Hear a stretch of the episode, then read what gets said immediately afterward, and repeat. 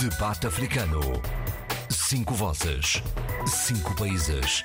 A análise dos principais assuntos da semana. Na IRDP África. Está formalmente constituída a Frente Comum da Oposição em Angola, liderada pela UNITA, cuja presidência foi chumbada pelo Tribunal Constitucional, que considerou nulo o 13º Congresso do Partido do Galo Negro. Adalberto da Costa Júnior diz que o Tribunal Constitucional é um instrumento partidário ao serviço do MPLA, imagina-se. Corre bem, em Cabo Delgado, combates aos terroristas, a população começa a regressar a casa e o governo apresentou um plano de reconstrução com um orçamento de 300 milhões de dólares.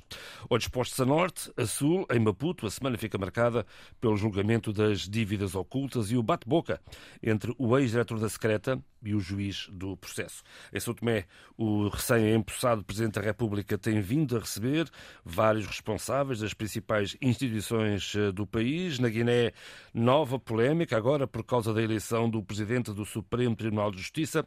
Em Cabo Verde, prossegue a campanha para as eleições presidenciais do próximo dia 17 de outubro.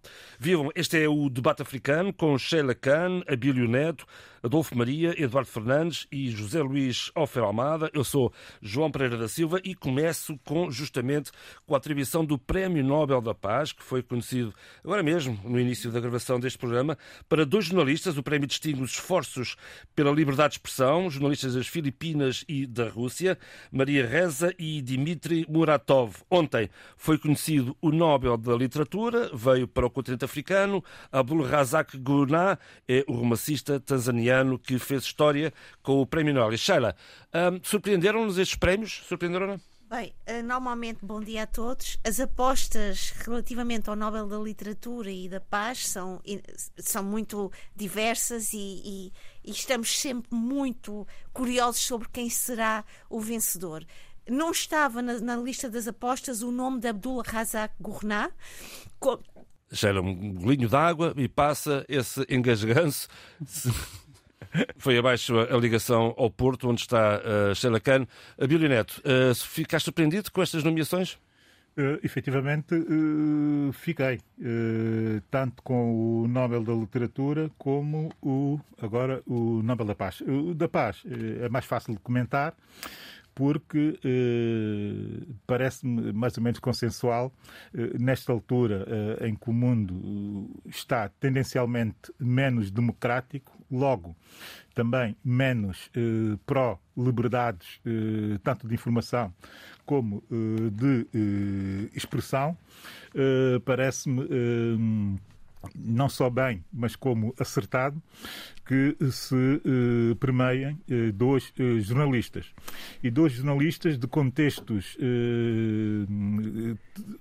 terrivelmente estranhos, porque nós não estamos a falar de jornalistas em contextos eh, em países que, vivem contextos de, uh, de liberdade e democracia. Não, de, ditaduras uh, clássicas e profundas, antes, pelo contrário, até, vivem em contextos de democracias, diria eu, iliberais, como dizem hoje os politólogos, que é o caso da Rússia e o caso das Filipinas, mas que, no caso da Rússia, que ninguém tem vergonha de dizer de forma inequívoca que estamos perante eh, uma uh, ditadura camuflada. E o mesmo já vai acontecendo também nas Filipinas com um presidente, o Sr. Duterte, que é efetivamente um ditador que foi uh, eleito até agora tem cumprido com, uh, com os, digamos, com todo, com tudo que tem que ver com uh, a constitucionalidade eh, democrática do seu país, não propriamente não tem cumprido com a constitucionalidade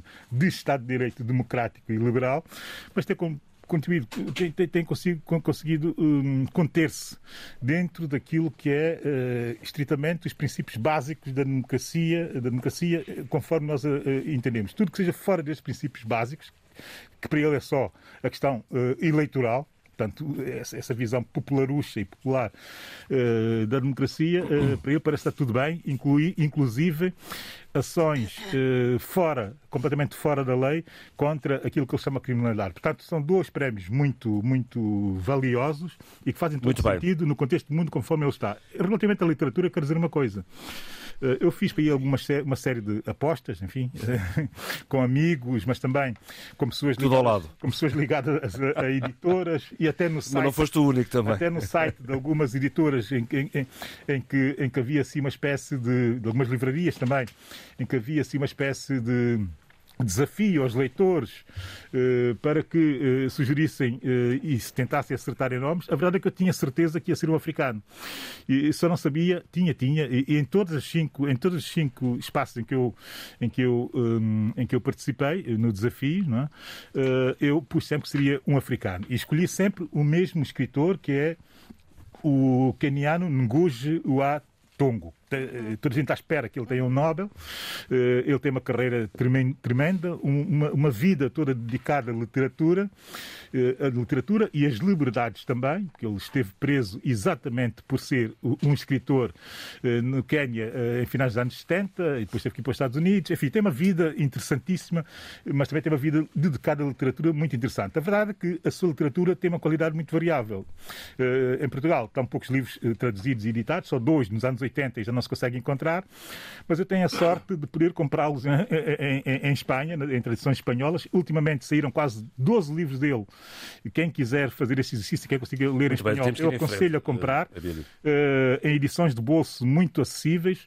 Uh, não foi prémio Nobel, mas merece toda a minha, uh, muito bem. Minha consideração e promoção neste momento. Não? É? Recuperámos a ligação ao Porto, a Xana Canos, estávamos. Desculpa, não passa nada.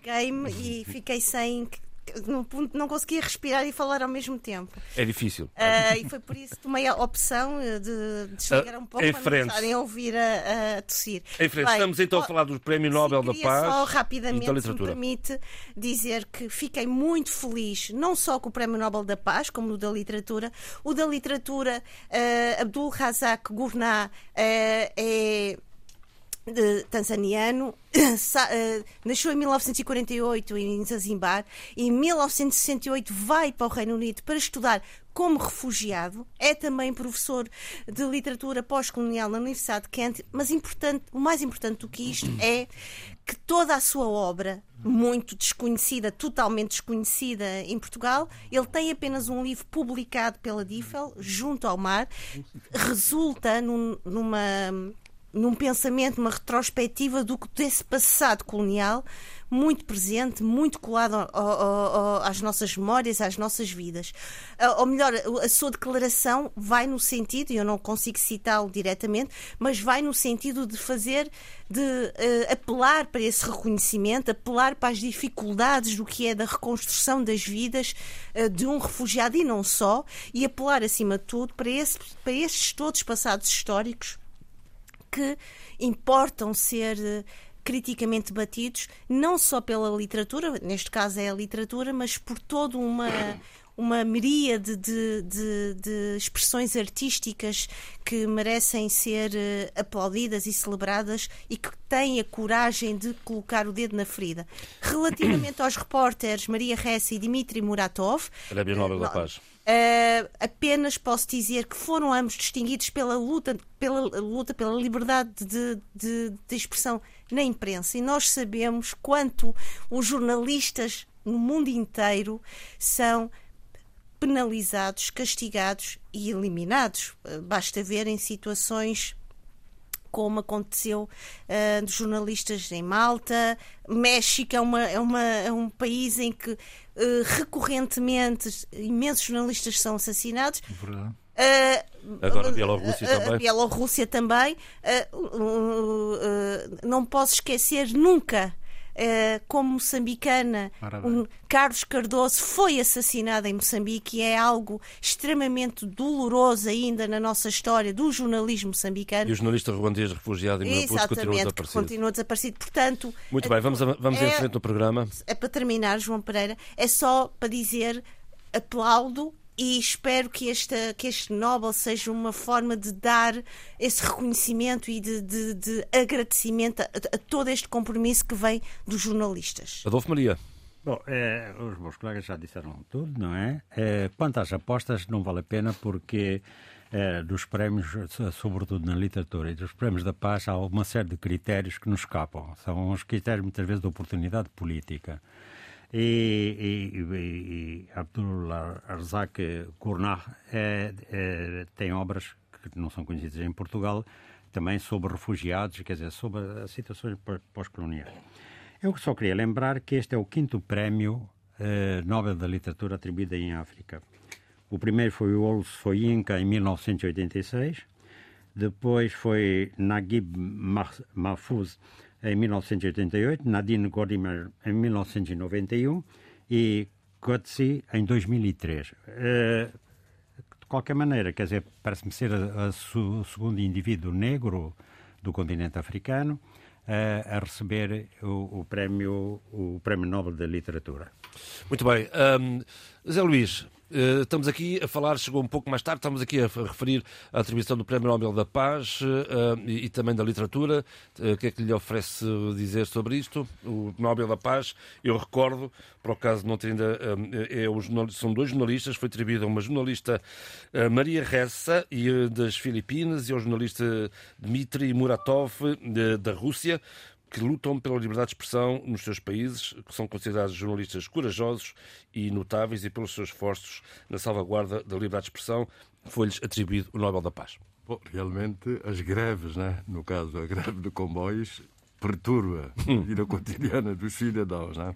Bom, isso para explicar o meu atraso. Uh, quanto aos prémios Nobel, eu, portanto, saúdo que se tenha escolhido esses dois jornalistas, uh, portanto, uh, de, de ex-países do leste europeu. Isso é importante porque o muro de Berlim as transformações levadas a cabo nesse país tinham fundamentalmente em vista a liberdade política e a liberdade, as liberdades básicas da, da personalidade humana que são a liberdade de expressão, a liberdade de imprensa e a liberdade de criar alternâncias e alternativas políticas. Por isso, saúdo isso, tanto mais que isso agora falando do ponto de vista mais pessoal, eh, eu pessoalmente em Cabo Verde no regime de partido único utilizei o, o, a liberdade de criação intelectual artística e literária para criar, eh, portanto, campos de, de, de, crítica e contestação ao regime de partido único. E vejo que uma, um dos sinais, um dos sintomas das derivas autoritárias que tem tido, que tem acontecido em Cabo Verde, mesmo em regime eh, pluralista e formalmente de Estado de Direito Democrático é coação sobre a liberdade de expressão, sobretudo sobre a liberdade de imprensa. E, e que se corporiza e consubstancia em autocensura. Obviamente que não existe uma comissão de censura, mas autocensura dos jornalistas. Digamos que, nesse contexto, são poucos, demasiado poucos, os jornalistas corajosos, capazes de enfrentar uh, o poder político. No plano da criação, uh, de, da criação literária, mais especificamente, isso tem acontecido, digamos, o uso do poder da crítica através do metaforismo uh, poético, e o caso mais flagrante disso será o caso de Cacá Barbosa. Sim, estamos mas também, do Nobel da Literatura. Mas também de outros. Mas estou a tentar explicar porque é que fiquei satisfeito com esse prémio. E, portanto, e, e o caso de Cacá Barbosa, mas também de poetas, vários das novas gerações, que confrontam uh, desvios como a corrupção, por exemplo, será o caso de Denis Pino. Quanto ao prémio de, de, de literatura, eu digo fico surpreso, fiquei surpreso, porque uh, esse nome não está traduzido em língua portuguesa. Confesso que não li nenhuma obra dele, mas acho muito interessante, uh, pelos elogios que tenho lido na comunicação social, mas também pelo facto de ser um insular, de uma pequena ilha que atualmente faz parte, que já foi independente e atualmente faz parte da Tanzânia e nesse contexto lembra-me a questão da unidade de Guiné-Cabo Verde, mas cria-me esperanças de que Cabo Verde, que tem atualmente grandes poetas, sem dúvida nenhuma, que poderá chegar lá, ao Prémio Nobel. E estou a falar não só do caso de, do Arménio, que é o Prémio Camões consagradíssimo, e que agora passou a publicar volumosos livros de poesia, ele que foi tão esparso em publicações, mas de outros que não vou necessariamente Muito bem, vamos citar, em frente. citar uh, o nome. Uh, portanto, estou curioso em ler. Mas queria uh, só curiosidades, tal como o Adolfo fez, que no conjunto dos prémios Nobel de literatura até hoje atribuídos, França é o país que mais teve prémios Nobel, 15, seguido dos Estados, Unidos da América, com 13 ou 14, 13, se não me engano, a Alemanha, depois uh, a Alemanha será o terceiro país. E, de facto, é o quinto uh, africano, mas não o quinto negro. Porque há outros negros das Caraíbas, de uma Sim, pequena ilha também, né? Santa Lúcia, né? que ganhou o Nobel e que- o que me dá o que me dá ainda mais Ainda vai chegar a Cabo Verde. Ora bem, Eduardo Fernandes, e vai chegar a Guiné também, o Nobel da Literatura? Eh, não tenho tanta certeza. não é? O que é que lhe oferece dizer sobre a atribuição deste Nobel da Literatura e também da Paz, conhecido agora Ah, imediatamente? e o Miyakoto foi um dos nomeados, hein? Estava nas apostas. Uma das ap- ah, nas apostas, né? Eh, Eduardo. eu não conheço nenhum dos trabalhos do, eh, do, do autor que ganhou o Prémio Nobel da Literatura. Eh, nem, eh, nem o Paradise, que não tem não, ainda não foi traduzido para o português, nem Desertion, também que não foi traduzido. De modo que desconheço totalmente o- os autores eh, que mereceram, que mereceram ou, não, neste caso concreto, o Gournat, que mereceu o Prémio Nobel da Literatura. Quanto ao Prémio Nobel da Paz, dois jornalistas das Filipinas e da Rússia. Sim, também não conheço o trabalho, mas de qualquer maneira, quando se distingue o jornalismo, julgo que é, um, que é algo muito positivo.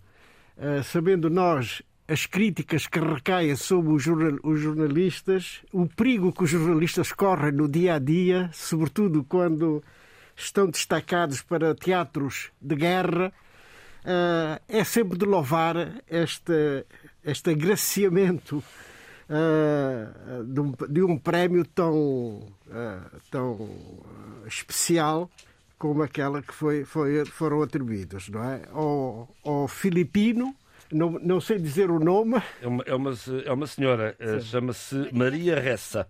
Maria Ressa. E o, e o jornalista russo chama-se Dmitry Muratov. Moratov é mais fácil. é? Portanto, acho que, Tá que, que a escolha deve ter sido, com, com certeza, eh, muito bem escrutinada, eh, analisada e, portanto, para poder, para poder merecer esta tão alta distinção que é, de facto, o Prémio Nobel da Literatura. Não, não tenho Vamos então. Eu, eu só queria dizer uma última coisa. Desta vez, o prémio Nobel, tanto na literatura como o Nobel da Paz, eh, foi atribuído, portanto, pela obra feita, comprovada. Não o que não tinha acontecido antes, em que o Prémio Nobel da Paz, da Paz foi atribuído como incentivo, por antecipação.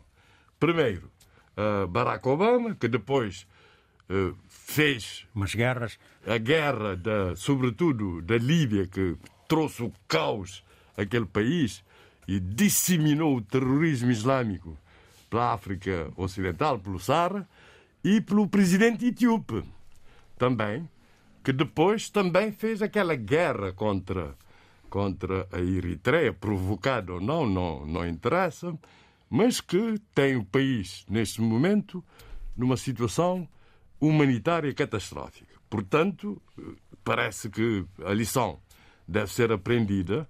Quer dizer que um prémio nunca é, deve ser atribuído, deste calibre, nunca deve ser atribuído por antecipação, mas por conclusão da obra boa feita é. no domínio uh, da como, paz. Como foi o caso, por exemplo, do, do, do bispo Ximenes Belo e Exatamente, exatamente.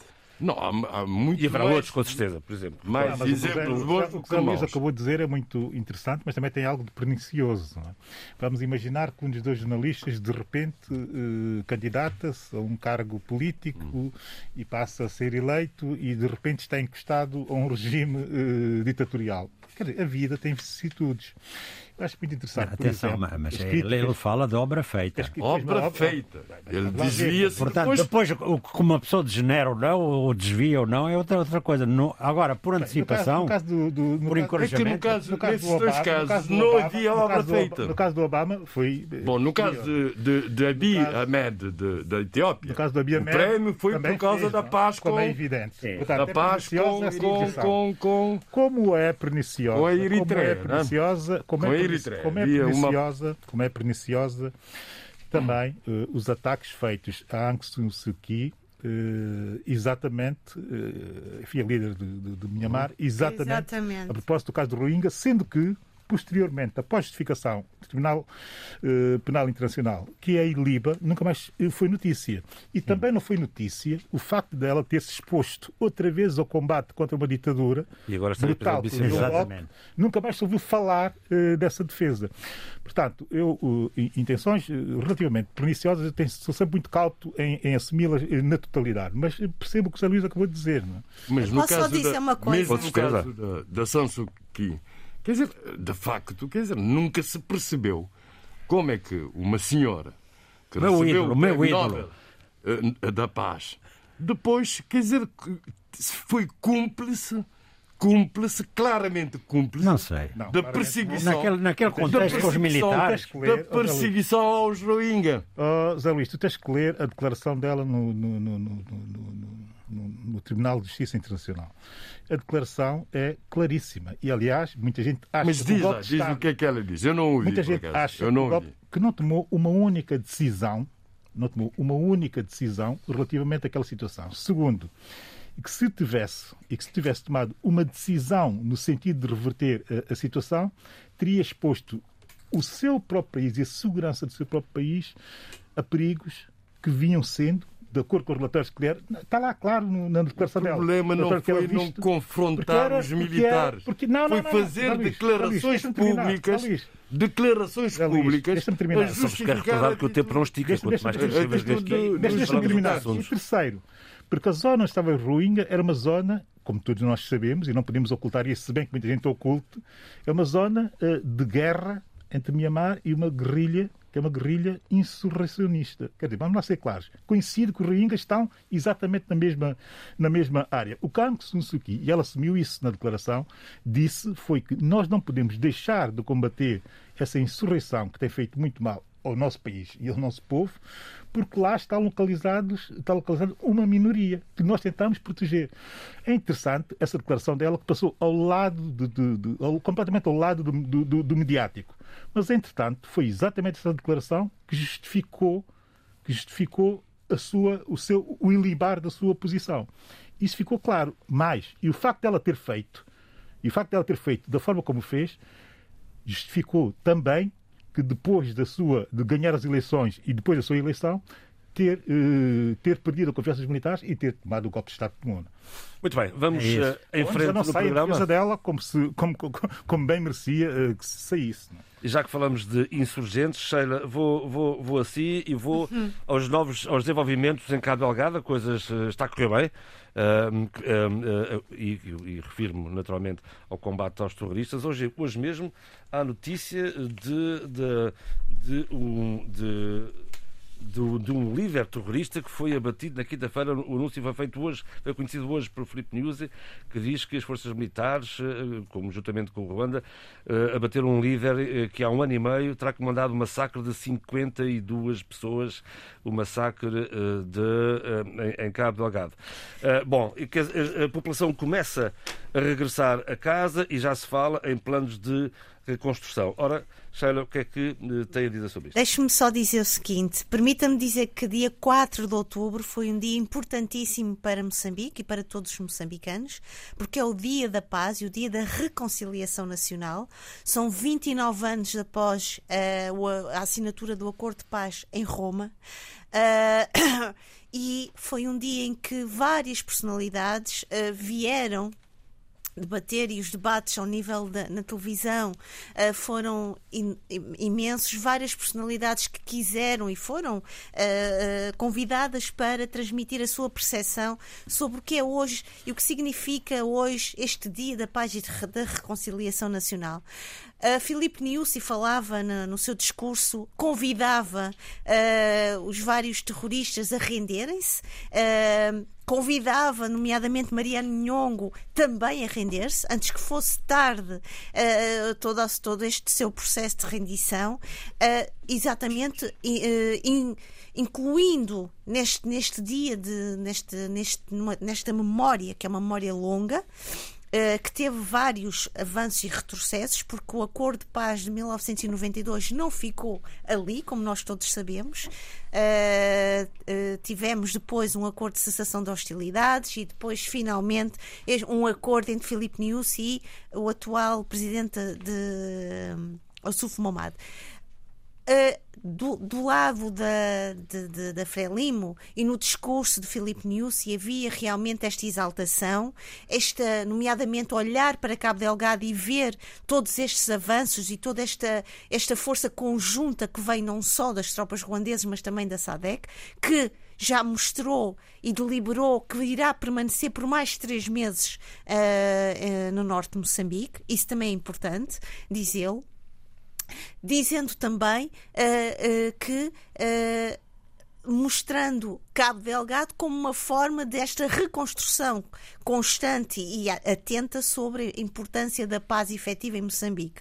Ora bem, os outros quadrantes políticos não mostraram este otimismo, pelo contrário, mostraram a ausência de tolerância política, falaram muito sobre a partidarização da sociedade e, portanto, olhar hoje para o Dia da Paz e olhar hoje para os processos de reconciliação nacional em Moçambique requer realmente um olhar muito atento às circunstâncias e aos contextos e perceber que não há uma paz ainda definitiva e efetiva em Moçambique. Uh, há uma paz em construção e há uma paz sempre ela constantemente desafiada, quer pelos ataques no centro de Moçambique, através da ala dissidente da Renamo, uhum. quer também, e agora vou, uh, dei este, dei este, fiz este entorno, ou este, diria este prefácio à, à, minha reflexão para voltar uh, para Cabo Delgado, que, que tem sido desde 2017 palco de de uma palco de, de, um grande confronto perante todo este processo uh, longo de, do que significa isto de paz e de reconciliação nacional. Relativamente ao que o. Uh, Estamos a falar do, do, do progresso, do regresso da população exatamente, a, a, a Cabo Delgado, mas, também a prorrogação por mais três mas meses. Mas também esta declaração de um plano de 300 milhões de dólares Justamente. para. Uh, Infraestruturas. Para e eu, eu chamaria aqui para uma eu, eu, acho que não, não, eu acho que não há uma reconstrução da forma como nós vimos a destruição, da forma como tudo foi uh, arrasado. arrasado. eu acho que é e temos que ter isto muito em mente e acho que é importante esta esta ponderação e esta uh, clarividência a, a, importância da construção de um novo Cabo Delgado, de uma nova uh, forma de viver. Oh, Sheila, acho... deixa-me só perguntar-lhe uma coisa, só já para, para, alimentar aqui esta conversa. Que papel é que a Total terá nesta, neste novo Cabo Delgado? Agora que está arrasado, eh, passando por, acima de reconstrução, uh, que papel é que a Total terá, pode jogar neste, neste processo?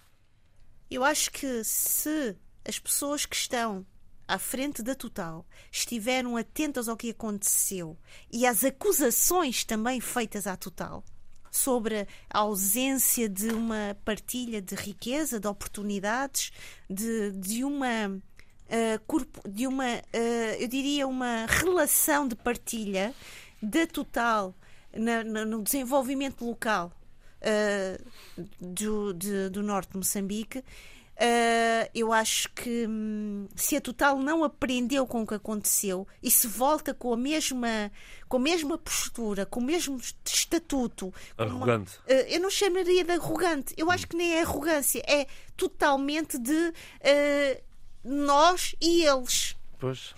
o que é um problema.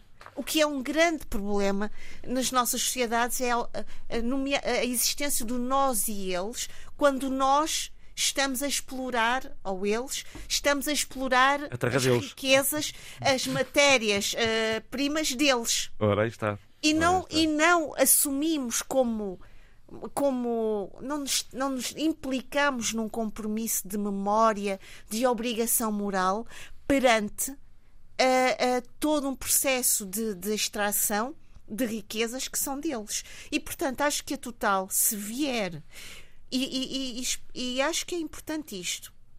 O esforço que o governo moçambicano está a fazer também no, com o objetivo de dar à Total um chão estável e sereno para que volte, requer também, acho que também vai requerer da Total uma espécie de uma de uma de uma um, um gesto de agradecimento e de um retorno de algo concreto e, e, e, visível. E visível no sentido de, por exemplo, eu vou dar aqui o exemplo que vai, que pode, uh, que eu acho que, que cai dentro de um, do, dos objetivos elencados neste plano de reconstrução. Estou a falar no, no, na reposição de, de, no, na, nas, das unidades sanitárias, abastecimento de água uh, uh, potável, as vias de acesso. Estou a falar nas questões das escolas, das unidades de saúde. Estou a falar no emprego, porque uma das várias problemas de Cabo Delgado foi uh, a existência de uma grande de uma grande número de jovens desempregados, uhum. sem expectativas de futuro. E nós sabemos, nós, nós, e eu estou a falar por experiência própria, não é? Que não temos uma expectativa de futuro, não tem, o nosso presente estar sempre precário cria-nos uma vulnerabilidade atroz. E, portanto, tudo isto tem de ser acautelado e espero que todo a, a, a, a, tragédia que não foi só humana, pois também foi uma tragédia a todos os outros níveis, das infraestruturas e também comunitária, tenha sido uma lição e, uma, e que possa ser um, uma aprendizagem maior, muito mais uh, fraternal uh, para o que virá a seguir. Sheila, deixa-me deixa dizer só aqui duas coisas a propósito da Total. É preciso uh, que, se, um, uh, que se diga com clareza às pessoas que a Total ainda não extraiu nada de Moçambique. É preciso que isso fique claro, porque senão, uh, enfim, começamos a fazer aquela crítica antecipada ao capitalista ou ao capitalismo antes sequer dele existir enquanto capitalismo, ou capitalista, ou enquanto investigação capitalista. O que é que quer dizer com isso? A, a, a, Total, em Moçambique, até agora só teve despesas. Isso é que é preciso ser dito com, com, com, com toda a clareza. O projeto é um projeto ainda e só de despesas. O prospecto de vir a obter muita riqueza e deixar a que devia deixar de forma justa, e eu sou claro e estou contigo, de forma justa, a Moçambique e aos moçambicanos, eh, ainda não aconteceu.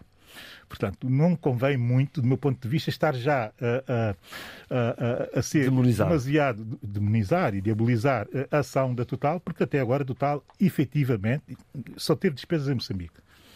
Muito bem, vamos uh, em frente. Obrigada, Abílio. Para essa, vamos em frente do programa, vamos a Angola, uh, Adolfo Maria, e vamos a Angola com, com duas situações que me particularmente uh, me fizeram impressão.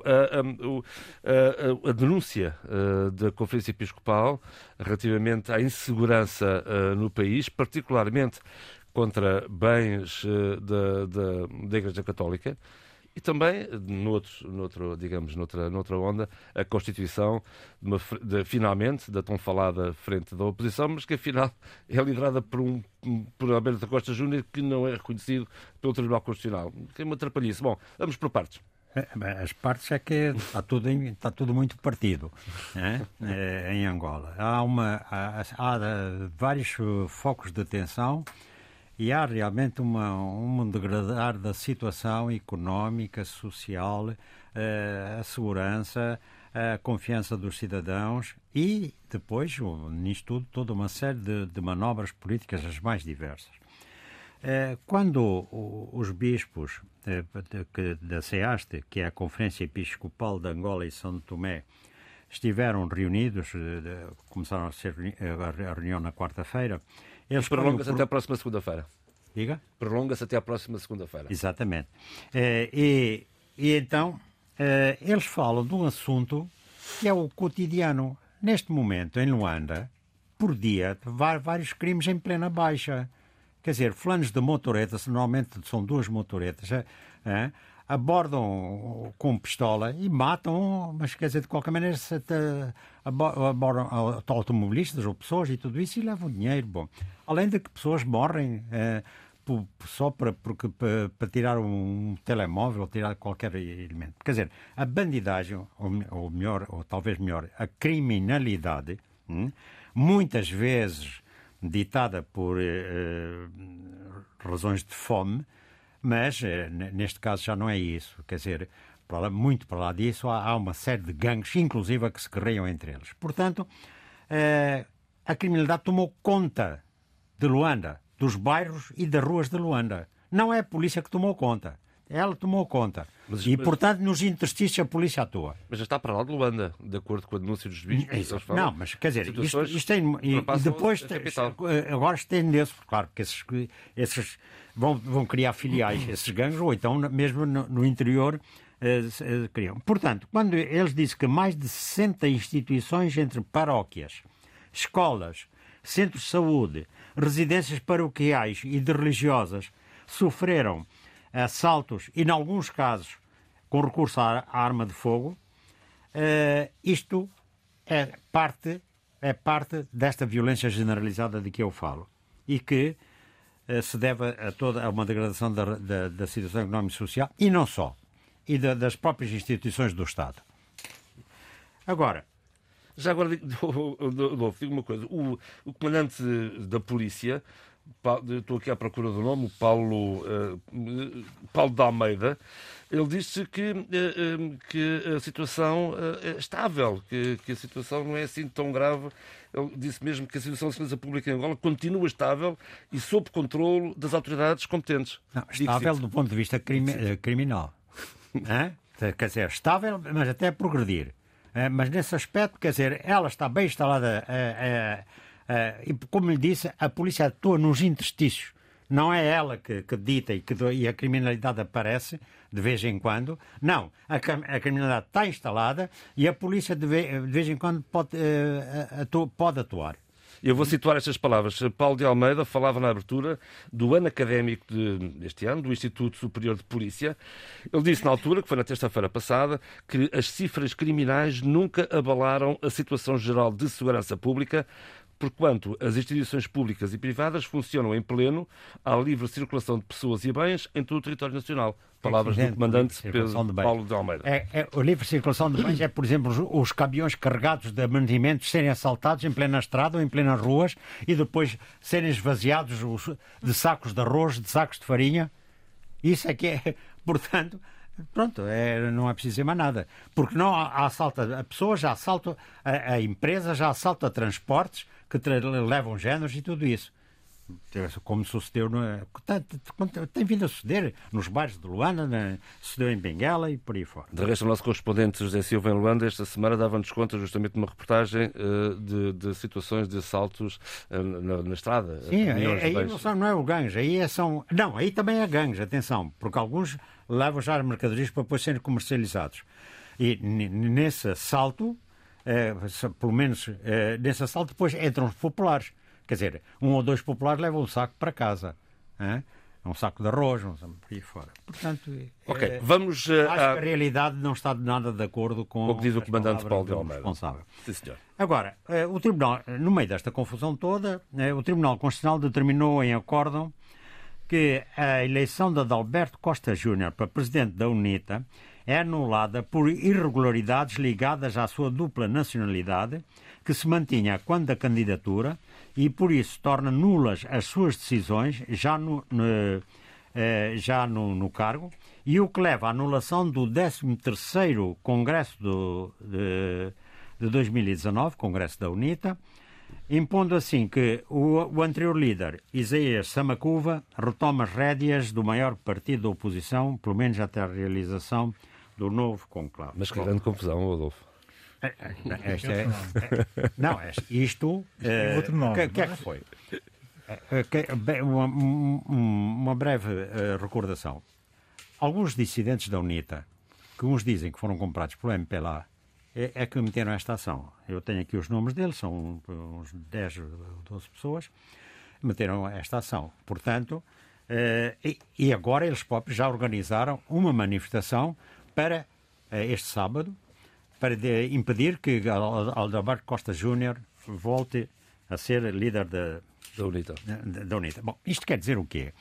Quer dizer que, ao fim e ao cabo, a UNITA pode convocar novo Congresso. Congresso e eleger de novo Costa Júnior. No entanto, eh, muitos estão a, a pensar que eh, aquelas que, di- divisões, que, divisões ou pelo menos competi- competições que existem na, na UNITA para a liderança voltem. Eu, na minha opinião, penso que a UNITA tem agora um, um- Isso não vai suceder na medida em que a UNITA, pelo menos para, para garantir, sejam quais forem, digamos, as competições entre, entre os Internas. vários líderes, o, o, o, o, o problema maior é resistir face à ofensiva externa, não é? Bom, Isso mas é seja como, interessante. Diga, diga. Seja como for, esta decisão judicial, eh, que já provocou uma forte reação da UNITA, não é? Ela caiu muito mal, mesmo nos meios intelectuais eh, afetos ao MPLA. não é? E, e eles veem todo este processo, manobras da direção do, do MPLA, tendentes a falsear o processo das próximas eleições em 2022. Eh, eh, portanto, o, o que é que sucede? De- Dado que há esta, esta eh, manifestação prevista para este sábado, nós vemos que eh, não, não desarmam quem, quem está por trás disto, não é? E que eh, são manobras para neutralizar Adalberto Costa Júnior, visto que ele é visto como um- líder capaz de pôr em causa eh, a hegemonia, que o MPLA, a hegemonia política do MPLA. Zé Luís, queria, queria abordar este tema também. Sim, sim. Diga, diga. Não, eu acho tudo isso incrível, né? Porque, para já o contexto, né? É um dia em que se constitui a frente pa- patriótica entre a, Da oposição. UNITA, A frente da oposição. da oposi- oposição, portanto, entre a UNITA e o Prajá, né? Sim, não, se- mais o Chivuco E o Bloco- já não foi legalizado e- e, e- o, e o Bloco, Bloco Democrático, Democrático. do, do Filomeno Vieira vejo, Lopes. portanto, quer dizer, Angola tem muitos partidos, sem dúvida, mas vejo, quer dizer, eh, grandes esforços para dificultar, para fazer a vida negra a partidos credíveis que possam emergir. Já foi com, com, com o Para já. com o para já, né? e agora isso. Embora se alegue um argumento jurídico legal de que o líder da UNITA só pode ser eleito em congresso ordinário e que o congresso que elegeu o portanto o Costa Júnior Sendo extraordinário não é válido. eh, extraordinário não é, não é válido. Mas, mas, mas o contexto é que, desde há muito. É, por o- acaso é ordinário. É o, o, o, o- desde há muito que, portanto, o, o MPLA, tem que, tem que se dizer claramente, portanto, tem, cri- tem feito uma campanha contra o líder da UNITA. Primeiro, eh, pelo facto de ele ser eh, mestiço, né? O MPLA que sempre se diz um partido antirracista e multirracial. Segundo, vem com a- questão da dupla nacionalidade.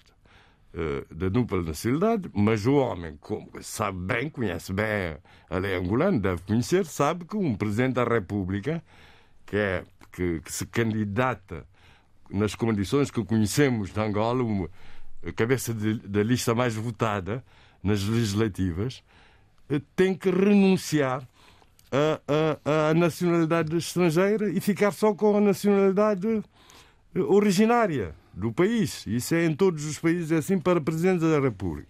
Mas o curioso, e ele fez isso, de facto, uhum. pediu a renúncia da nacionalidade. Mas o é, facto. Desculpa só, é, é, é, alegado que essa, essa renúncia só deu entrada na Comissão dos Assuntos Jurídicos Estatutários depois do prazo previsto para o efeito. Bom, pronto.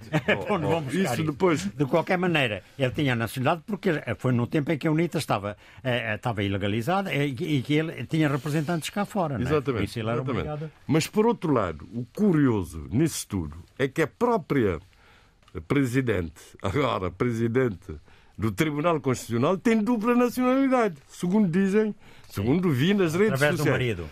Portanto, nacionalidade portuguesa e angolana.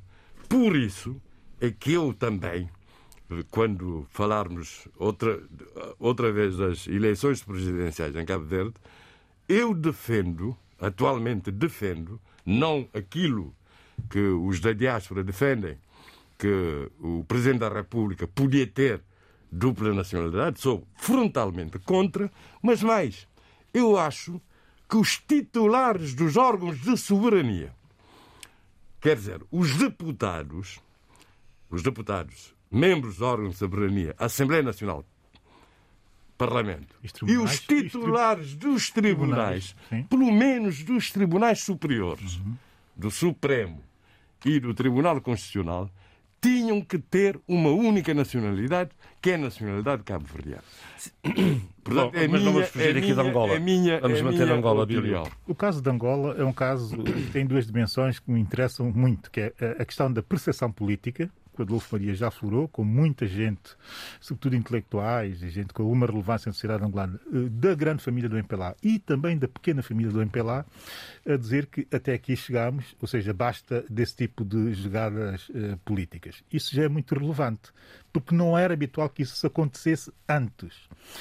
Portanto, estamos aqui numa, numa situação de percepção, eh, de, de, de, olhar, de percepção política, de inversão de tendência, em que sempre houve uma espécie de medo transmitido pela UNITA e agora passa-se a reverter o medo, passa a ser o MPLA a transmitir o medo àqueles a quem ele, a quem ele nunca transmitiu esse, esse, esse, esse medo. Portanto, essa percepção do medo em política é uma questão muito complexa e muito difícil de reverter. Portanto, o MPLA está aqui com um problema complicado de resolver, muito complicado mesmo de resolver, e que eu não sei como é que num ano vai conseguir resolver. Portanto, a tendência é para acentuar ainda mais esse tipo de práticas. E acentuando mais esse tipo de práticas, o que vai acontecer é que, ao aumenta a tensão política dentro do país. E a partir daí, o risco eh, de qualquer coisa corra mal eh, aumenta também exponencialmente. Convinha e aí o, o, o, o, presidente João Lourenço tem sido bastante apaziguador, viu-se quando foi da crise da TPA e da Zimbo, relativamente também à UNITA, a exposição da UNITA, enfim, aquele confronto. As declarações dele foram uh, essenciais para terminar com aquela, com aquela coisa pavorosa que estava a acontecer e, e agora a ver o que é que vai acontecer, tá, sendo que ele não pode naturalmente interferir no decisão do Poder Judicial. A decisão está tomada e, e, não sei se é passível ainda de qualquer tipo de, de recurso, não sei se seria possível, desconheço. Também não li o acórdão, também não posso dizer nada, muito mais do que isso, mas dizer uma segunda coisa que é uh, o seguinte, estou a ver muita gente a fazer análise política à volta da situação, à volta da UNITA, à volta da decisão do Tribunal, à volta dos congressos, como Adolfo disse e disse muito bem, o Zé Luís também, mas ninguém está a pensar uh, no seguinte, é que eu tenho a certeza e, e, isso eu fui verificar, que o Adalberto Costa Júnior pode perfeitamente ser candidato da frente, da frente Patriótica, que é uma outra instituição, que está ainda em processo, naturalmente, de eh, normalização e de formalização junto do Tribunal Constitucional, mas se o Tribunal Constitucional aceitar uh, uh, essa, esse partido, essa frente, ou essa força. a dupla nacionalidade deixa de ser um problema? Uh, interessante é que nos estatutos não está dito que o líder da UNITA, o líder de qualquer partido, tenha que ser o líder da frente. Qualquer um pode ser líder da frente. Logo, se aceita, se o Tribunal Constitucional aceita a frente, uh, levanta um problema que é o de, da, da, da possibilidade do próprio Alberto Costa Júnior vitimizar-se, dizer não me quiseram como líder da luta, mas vou ser o líder da oposição em Angola.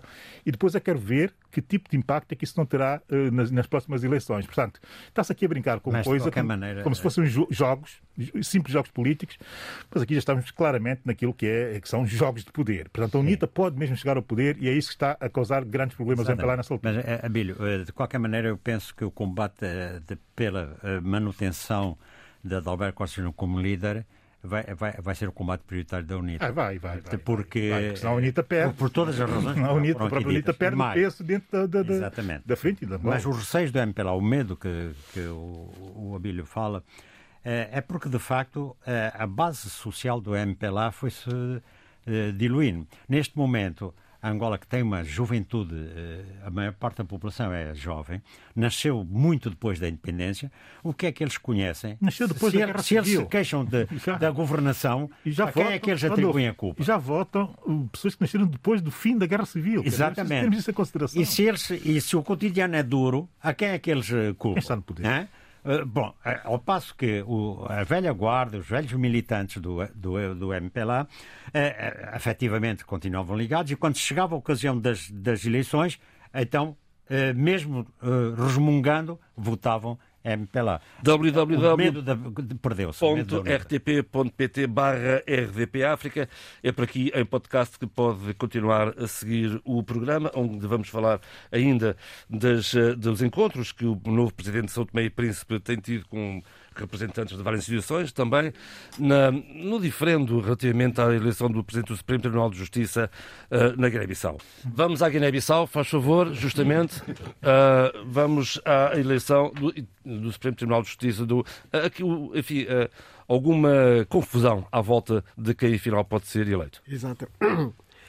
mas, oh, oh, se me permite, João Pereira da Silva, eu acho que podemos tocar em três ou quatro pontos vamos a isso. Ideia, entre as quais. Vamos a isso, vamos a, a isso, vamos a isso, vamos a isso. Uh, tivemos uh, esta semana uma questão muito grave ligada ao futebol africano. Hum.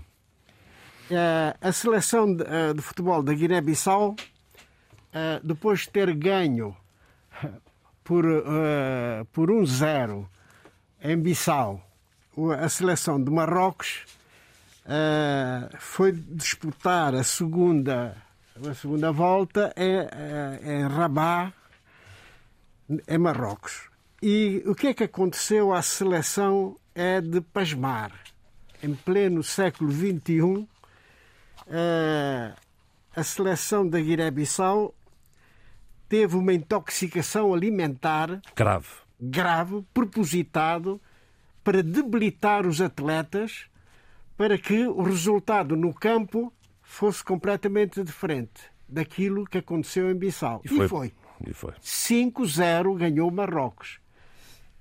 Perante uma equipa debilitada, passaram a noite a vomitar. Alguns vomitaram sangue. Sangue. E, portanto, isto, no mínimo, merece, merece que as autoridades superiores do futebol, não, é? não só a FIFA, mas os tribunais, o Tribunal de Desporto se debruce Mas sobre essa questão. As autoridades eh, do futebol da, da Guiné-Bissau eh, reclamaram junto da FIFA? Já, já, já, já, estão, já, já reclamaram. É da CAF e da FIFA. Exato. Pois. Eh, mas isto é extremamente grave. Quando não se ganha no campo, vai-se ganhar de forma, enfim, é, criminosa até. Criminosa. Resta aqui um pequeno detalhe: o comissário do jogo nomeado pela FIFA era da Serra Leão e disse que os jogadores estavam em perfeitas condições para, para defrontar Pudera. a equipa de Marrocos. Pudera. É, não é? é, não é? O, sempre os, era, os poderes mais altos, os poderes mais altos, sim, meio. É que mais bruxas, quase há. É, é, ele era médico, então, afinal, ele era médico, não? O árbitro era médico. Provavelmente.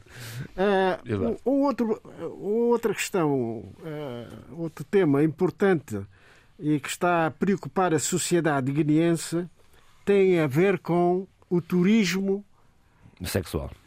sexual que é uma coisa que não é de agora. No arquipélago dos Bijagós. Mas é bom que estes temas venham de cima. Exatamente. Que sejam denunciados e que, venham, que sejam falados. E, portanto, de facto, há um fluxo turístico tão intenso para os Bijagós que até dezembro já não há lugar não podemos reservar nenhum quarto de hotel na, na, no arquipélago. Isto é preocupante eh, do ponto de vista. O que é que está por trás dessa procura? Não é só para ir à pesca. Não, não é só, não é só para a pesca. Boa pesca será outra, eventualmente. Portanto, há aqui um problema muito sério com o governo. Oh, Eduardo, E? posso lhe fazer uma pergunta? Di- Diga, diga. Ah, ah, a- a minha pergunta seria: não é o que é que está atrás dessa procura, o que é que, o que, é que permite essa procura? Exato. O que é que motiva, não é? O que é é? que motiva essa. Quais são essa, as essa... condições Exatamente. existentes que faz com que essa procura seja tão frutífera? E, essa, e, e- e o motivo é muito, muito conhecido já e, e- está a ser muito badalada ah, na sociedade guineense. Deixa-me É- só acrescentar uma coisa. Ah, desculpe, diga. é a procura né, de, de, de um turismo eh, sexual em que, eh, o- em que as crianças e os menores são o objeto principal de exploração. Isso é simplesmente nojento. De resto, a Gâmbia é conhecida como destino de turismo sexual, assumidamente. Sim, sim. Assumidamente. E a Gâmbia é, É é, logo é ali, é, ali ao lado. É, ao lado, exatamente. Portanto, isto é uma questão muito séria e muito que levanta, e levanta questões, enfim. Mas eu devo dizer o seguinte: é que eh, não há policiamento. Infelizmente, nós conhecemos os bijagós, não há um, um verdadeiro policiamento no arquipélago. E, portanto, porque essas questões são- é que são casos de polícia. E, portanto, devia, de facto, haver uma ação muito mais, mais, mais poderosa, digamos, Mais com mais, neste aspecto. eh, porque senão eh, as coisas podem descambar, não é? Porque o, o turista sexual aproveita-se da pobreza, das condições difíceis de vida no arquipélago e, portanto, as pessoas em situações de de debilidade acabam por aceitar, enfim, aceitar, tolerar, diríamos antes, tolerar eh, uma, uma, uma, uma, uma situação que é inadmissível. E vergonhosa. é? E vergonhosa. É que explora os hotéis de, de, de Bijagós? Diga. Os hotéis é- eh, pertencem a quê? A guineenses ou a... A franceses, eh, a- a alguns aguirienses e, e outras nacionalidades. O grosso, o grosso do fluxo turístico para, para os bijagós é de franceses. É de franceses. Mas o E, problema, e é o problema, aparentemente o, para pesca, para, para turismo de o pesca. problema, o problema é mais profundo. a, primeira, a primeira que se instalou foi uma francesa que Exato. nós conhecemos, a Solange, não é? E não lá está. Ainda lá está. Lá- Lá está. Ah, Eduardo, e que, e que- e que dizer ah, de- de- do, do, do Supremo Tribunal de Justiça e a eleição para o seu Presidente? É, é uma confusão, não é? É uma confusão, eh, não sei se propositada ou não, mas a verdade é que eh, o que é que se está a passar concretamente? É o problema de eh, do, Sambu, do Sambu Foi, foi Presidente da CNE? da CNE, da Comissão Nacional de Eleições, não estar no. eh, é um, um dos candidatos à presidência do Supremo Tribunal de Justiça. Mas a candidatura foi chumbada. Mas a candidatura foi chumbada. E aí é que levanta-se uma série de, de- de- de questões, não é?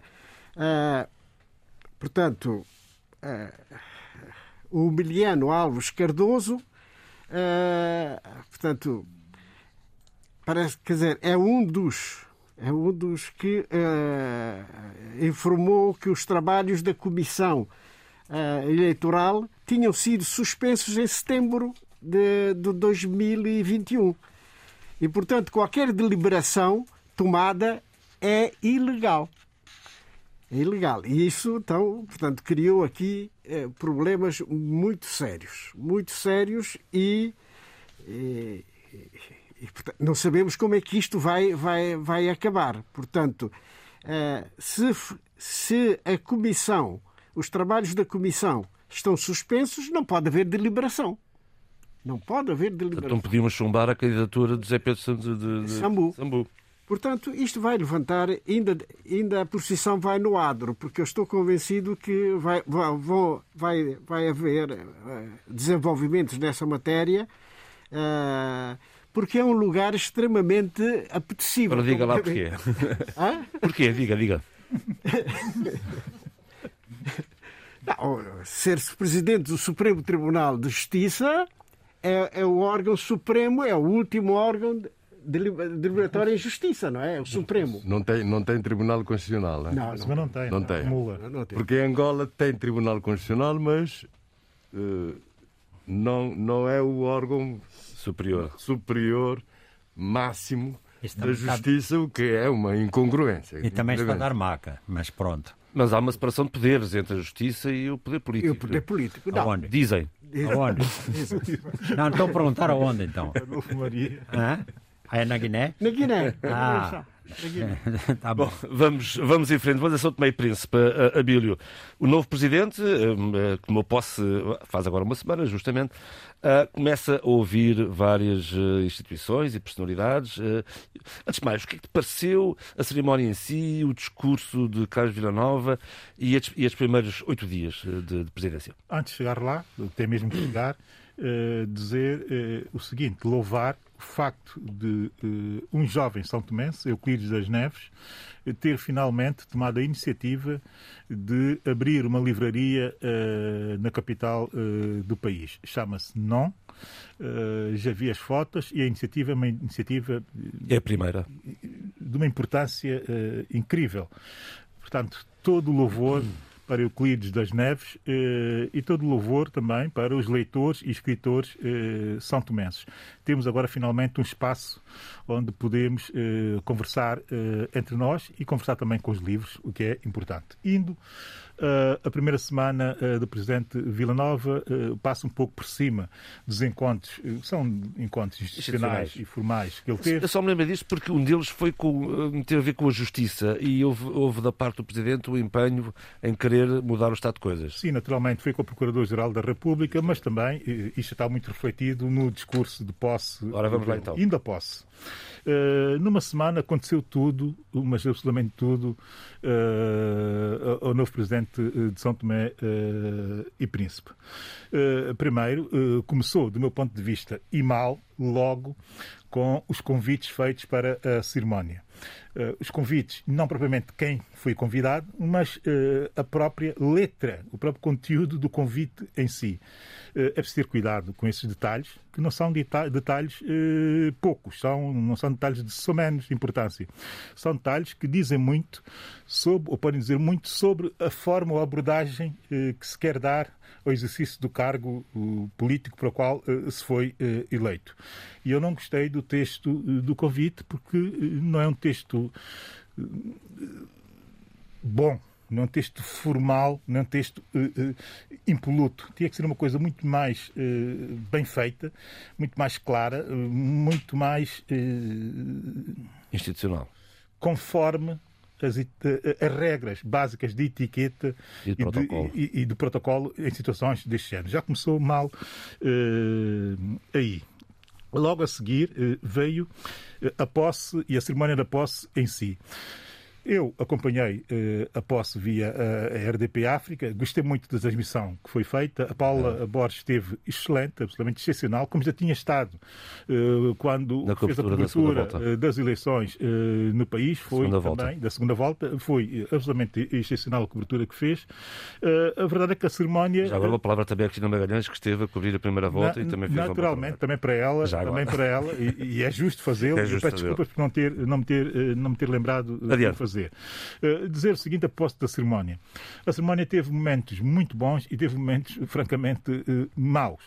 Uh, primeiro, a cerimónia em si, demasiado longa e, e, e com muitos momentos de incompreensão, que não se percebia bem todo o cerimonial. Seja, houve pouca clareza, pouca, pouca dinâmica, pouco ritmo e, e, do meu ponto de vista, até alguma desorganização, o que também é mau sinal, porque dá notas ambíguas relativamente à capacidade organizativa, não propriamente da presidência, porque quem tinha aqui a maior parte da responsabilidade da uh, realização da cerimónia era a própria Assembleia Nacional, mas também uh, o próprio governo, que eram os que decidiam o que se ia fazer efetivamente uh, na cerimónia, naturalmente aconselhados ou assessorados pelo, pela presidência, não é? ou seja, pelo novo e pelo anterior presidente, pelas suas equipas, se quisermos assim, mas a cerimónia com alguma desorganização.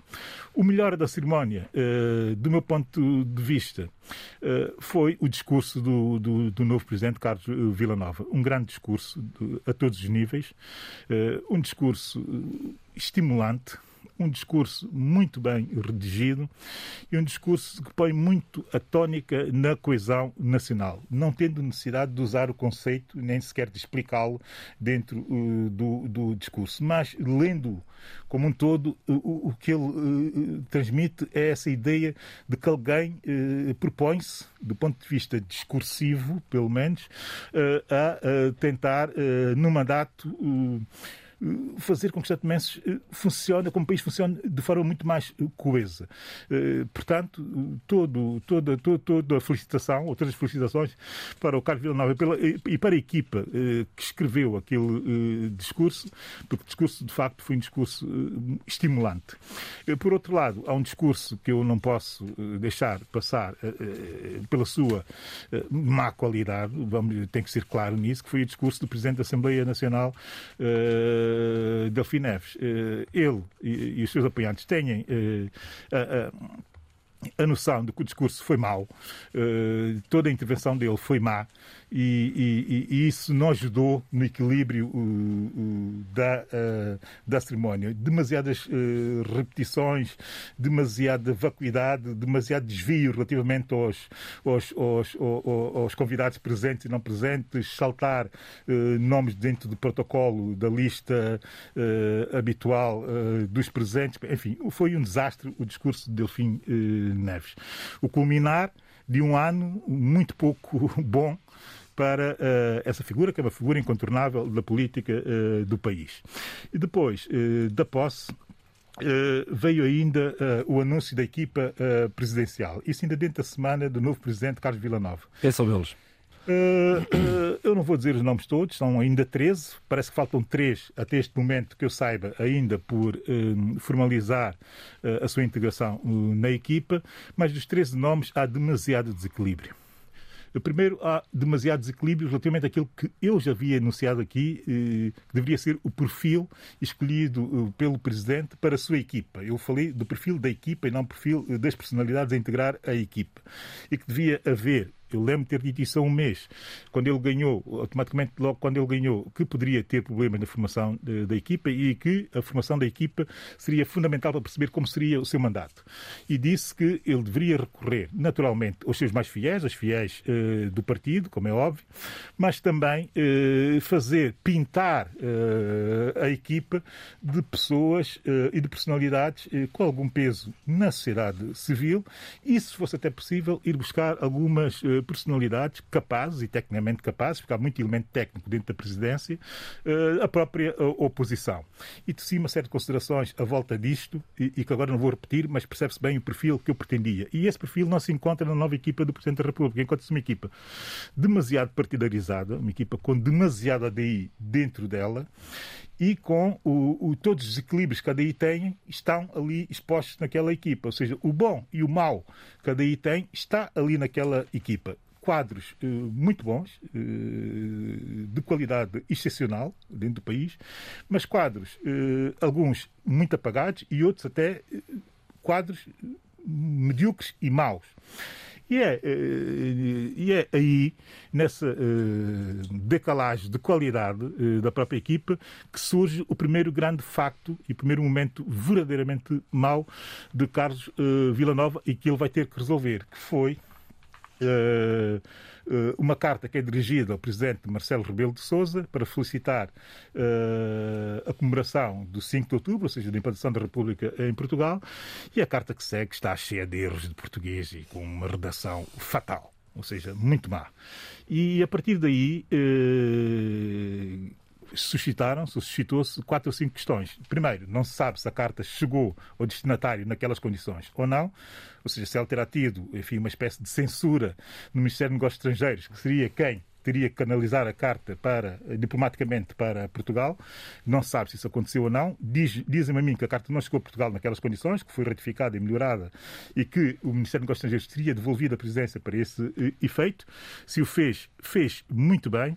E se a presidência tomou nota uh, dessa, dessa censura e se refez, correção. também fez, corrigiu, também fez, correção, também fez uh, muito bem. Entretanto, o que não está bem feito pela diplomacia são tomense, tanto da presidência como do próprio Ministério dos Negócios Estrangeiros, é o facto da carta ter sido pública. É um, é um pouco ambíguo dizer isso, mas a verdade é que ainda bem que a carta foi pública para sabermos a qualidade que está a ser feito na presidência, mas por outro lado também dizemos que aqui pode ter-se iniciado um problema uh, de uh, conflito institucional entre a presidência e, uh, e, o Ministério dos Negócios Estrangeiros, portanto, e o governo. Pode ter sido o primeiro facto a dar essa nota de conflitualidade. Portanto, fica aqui essa ambiguidade. A segunda coisa que é preciso também ponderar-se, e o Presidente tem que pensar muito bem nisto. Já há vozes, e algumas das vozes são relevantes, a pedir que o Presidente tome uma atitude extrema e radical relativamente a esse facto, que seria eh, despedir alguém já da sua equipa para que não fique essa nódoa de desleixo e, e, e até de falta de qualidade dentro eh, da equipa e que pode marcar o seu mandato para o futuro. Nomeadamente a doutora Celisa Deus Lima, a gente sabe a consideração que eu tenho por ela, e, e quando eu leio aquilo que ela escreveu, e já tinha também escrito o doutor Rogério Malvaz, que é um, enfim, um, um, um, um acérrimo uh, adeísta, e também escreve no seu Facebook a dizer que o Presidente tinha que demitir alguém da sua equipa para uh, que se soubesse que uh, erros desses, que são muito graves, não podem voltar a acontecer e que isso pode, de facto, marcar o seu mandato. Mas referia-me a doutora Celisa Deus Lima, é, tem mais relevância porque fala-se do nome dela como sendo uma das convidadas pelo Presidente para o Conselho de Estado. Se ela tem essa autonomia e essa independência para dizer que o Presidente deve demitir alguém em consequência desse caso, está tudo dito sobre uh, o que se deve fazer. E eu próprio não tenho problemas nenhums em reforçar essa ideia, que é a ideia de que chegou exatamente o momento de o Presidente saber o que é que ele quer fazer com o seu mandato. E de dizer ao país, sobretudo, o que ele pretende ser enquanto presidente. Se quer fazer uma presidência distinta daquilo que nós vimos tendo até na própria governação, eh, aumentando, levantando o nível de qualidade eh, da política e do pessoal político e da ação política no país, ele tem mesmo que demitir alguém. Muito bem, vamos em frente, Abílio. Uh... Vou em frente e termino rapidamente hum. isso. E porquê é que ele tem que demitir uh, alguém? Pela razão que eu já disse, que tem muito que ver com a falta de qualidade de, uh, do que se produz nos órgãos de soberania de São Tomé e Príncipe, mas também porque tem havido um histórico de cartas e de missivas da própria diplomacia são tomense para países amigos e para instituições amigas que venham cá para fora e que são de uma falta de qualidade de redação verdadeiramente incríveis. Ninguém pediu a demissão de ninguém. Foi-se deixando andar uh, como se fosse normal que órgãos de soberania, desde a própria primatura do, do, do próprio gabinete do primeiro-ministro, enviar cartas que não fazem sentido e cheias de erros, uh, como se isso fosse normal. Não se pode normalizar situações dessas. Se Carlos Villanova quer dar um sinal ao país de que temos mesmo que uh, levantar o nível, ele tem que sacrificar alguém e tem que sacrificar alguém para não só para salvar a sua, uh, o resto do seu mandato, a partir daqui, eu não estou a exagerar, nem estou a ser demasiado trágico, mas sobretudo para transmitir ao país que nós todos estamos obrigados a subir o nível das nossas intervenções. Está dado o recado. Vamos a Cabo Verde. Como é que o Zé Luís viu esta primeira semana de campanha presidencial? Portanto, uh, como previsto. Uh... Sem surpresas sem, sem grandes surpresas, Menos porque, mal. porque os dois eh, candidatos favoritos, Carlos Veiga e Zé Maria Neves, já tinham apresentado as, as respectivas plataformas eleitorais, eh, são, portanto, os únicos que apresentaram plataformas eleitorais e que têm estado a fazer comícios. Portanto, têm percorrido as ilhas todas e, e feito comícios coisa que os outros não fazem, limitam-se a contactos a porta a porta Também por, por razões por, não, para comício não sei se a não ser que se queira comprar votos não é? mas é preciso montar toda aquela estrutura não, não, não, mas, mas, de som, o palco, mas, etc. mas, mas uh, pronto, comícios podiam fazer o problema porque inclusive tem viajado para as ilhas por exemplo o Casimiro de Pina já esteve eh, em São Vicente e, no, e, e em Santo Antão. E os outros têm viajado para Santo Antão e para outras ilhas do Barlavento, para o Sal, para Boa Vista. Portanto, o, os outros uh, candidatos menos uh, favoritos. Mas a verdade é que a coisa vai se discutir entre José Maria Neves e Carlos Veiga, que é só para, isso, isso já, é só para dar folclore à coisa. Viu. A curiosidade nisso tudo é que uh, a questão dos transportes tem influenciado na campanha. Quer dizer, os candidatos têm tido vários constrangimentos e dificuldades para viajarem entre as ilhas. Aliás, o, o, o Alves, né? o Edilson Alves, é o nome, né?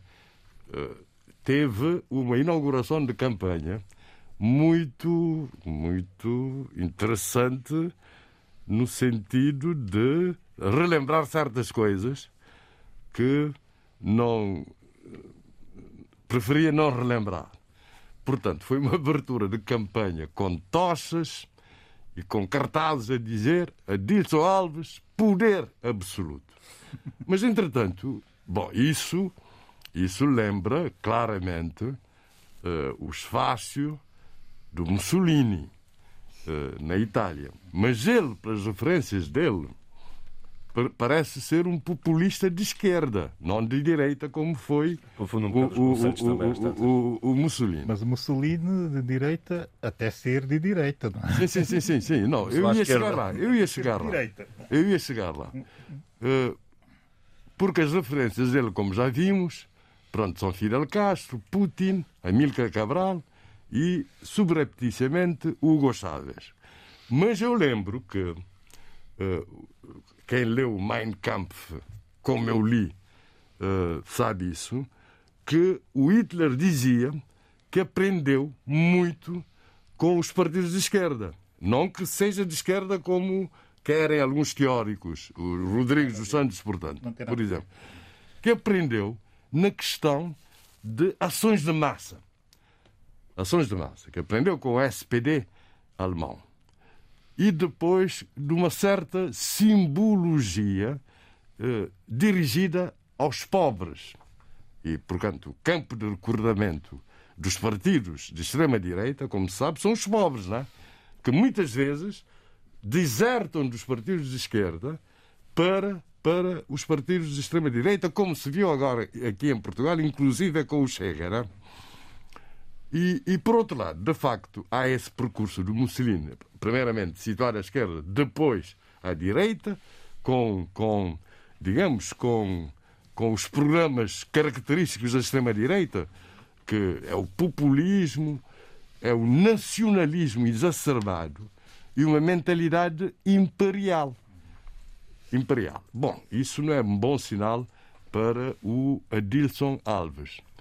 Mas sabe vai ser curioso perceber a votação. Mas, mas, mas, mas ele, ele acha, ele acha, portanto, nem São Vicente tem frequentado, sobretudo, os bairros menos favorecidos, portanto, os, os, os desfavorecidos da vida, não é? e acha que vai ganhar, que vai ganhar uh, em São Vicente.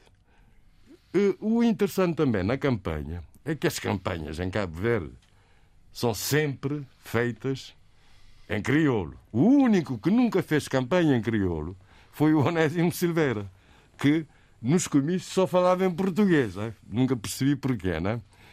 Mas pronto, o Onésimo Silveira. Agora, se me, se me permite, uh, uh, eu li os, as plataformas eleitorais dos dois candidatos e eles parecem, ambos, dos dois candidatos favoritos, perceber muito bem os verdadeiros o, candidatos, digamos o, assim. O, os poderes do Presidente da República e dar uma importância muito grande à, portanto, à magistratura da, da influência. O que, eh, eh, portanto, isso é patente, eh, tanto na plataforma eleitoral do Carlos Veiga como na plataforma eleitoral uh, do Zé Maria Neves. O que o diferencia é isso: é, é o facto do Carlos Veiga propugnar a união com o governo tanto mais que é do mesmo, da mesma área política. E é por isso que o faz, naturalmente. E nunca, e nunca, e tem o apoio do partido do governo, e o Zé Maria a dizer que, portanto, eh, o Presidente da República é também para equilibrar e chamar a atenção do governo quando as coisas não correm bem. Exatamente. Uma outra curiosidade da campanha é que a Comissão Eleitoral eh, chamou, interpelou ou censurou o candidato Zé Maria Naves por uma frase que ele disse eh, em campanha. Quer dizer, que quando lhe, aos eleitores, que quando lhes oferecessem dinheiro para comprar votos, que recebessem, mas que, quando fossem votar, votassem em consciência. Bom, é, é, claro que neste momento. Foi no, foi no, foi no calor de emoção, com certeza. Que há muitas acusações. Foi sem pensar, Há muitas acusações de compra de votos, de utilização dos bens públicos para a campanha. Portanto, isso é, está generalizado. Mas há uma coisa que me perturbou. Que me perturbou. Foi, foi portanto, como se sabe, os reclusos em Cabo Verde votam por antecipação, não é? os reclusos, os doentes, etc. Portanto, e, e vai-se à cadeia recolher os votos. Acontece que, na cadeia da Ribeirinha, segundo notícias, sempre com essa reserva, notícias da comunicação social, portanto, houve reclusos que não estavam recenseados e que votaram. E, que votaram. E outros que estavam recenseados que não puderam votar. Isso é grave, isso é gravíssimo e é crime eleitoral. A Comissão Eleitoral Nacional deve estar atenta é a isso. Eleitoral. O nosso Código Eleitoral, felizmente, é muito minucioso e, nessa questão, porque prevê crimes eleitorais para tudo o que é irregular, que, se, que, que devia ser feito e não é feito, ou que não devia ser feito e é feito, né? por atos e omissões. E, e, a propósito disso, a propósito da corrupção eleitoral, um deputado já tinha levantado essa questão. É que no crime de corrupção eleitoral estão implicados o corruptor e o corrompido. E, aí, e é aí que dizem os especialistas que está o problema. Porque ninguém vai denunciar, porque também pode ser uh, pego na malha. Por isso que se devia criar um estatuto de denunciante, como, por exemplo, isenção de pena. Agora, se me permite. E terminar, Zé Luís, por favor. Uh, não, se me, se me permite, como não vamos falar do caso. Não, não vamos, não temos tempo. De TSB, não há vamos, tempo. Vamos em tempo. Deixe-me falar de algumas, uh, de algumas curiosidades das primeiras eleições pluralistas em Cabo Verde. Breve, por favor. Uh, pluralistas. Como se sabe, as primeiras eleições pluralistas, legislativas, autárquicas e presidenciais, tiveram lugar num contexto, eh, depois da queda do, do muro de Berlim, portanto, eh, o PSB perdeu a oportunidade de fazer abertura política antes da queda do, do muro de Berlim, isso, e o momento era o Congresso, o oitavo Congresso do PICV, em 1988, porque ficaria na ofensiva.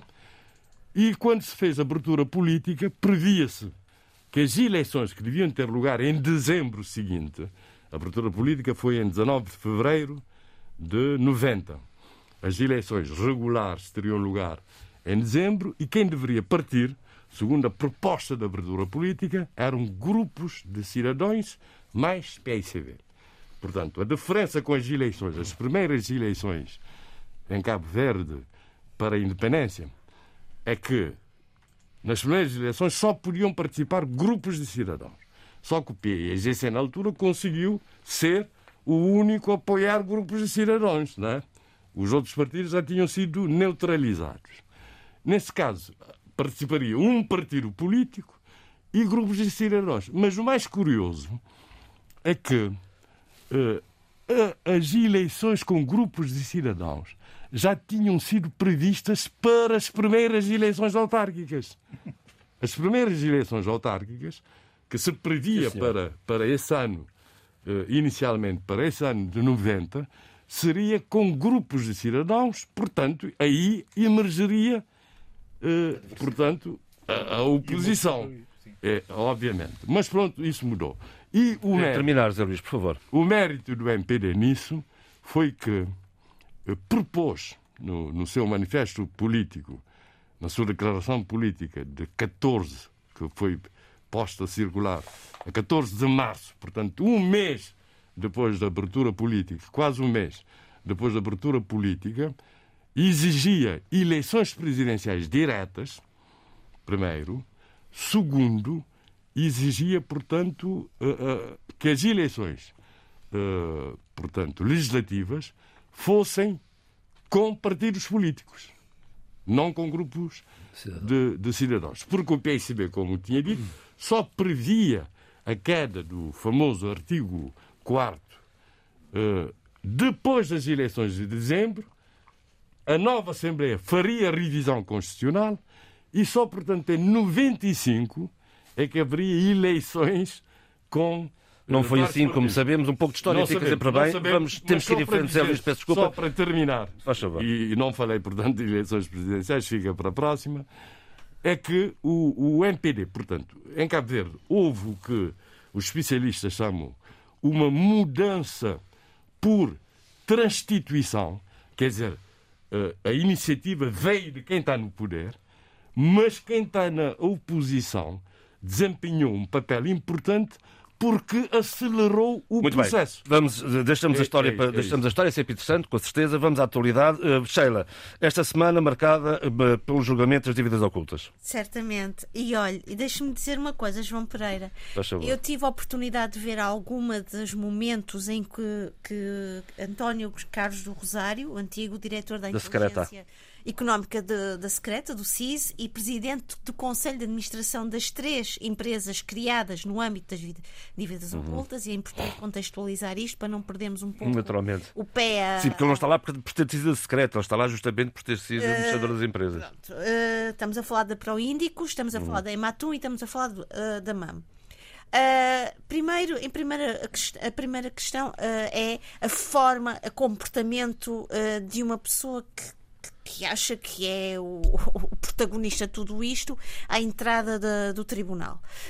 Acenando, fazendo gestos de como se estivesse numa campanha política, o que me parece eh, uma postura elegante perante toda esta situação que é séria e que o país está a, a- a acompanhar com muito interesse.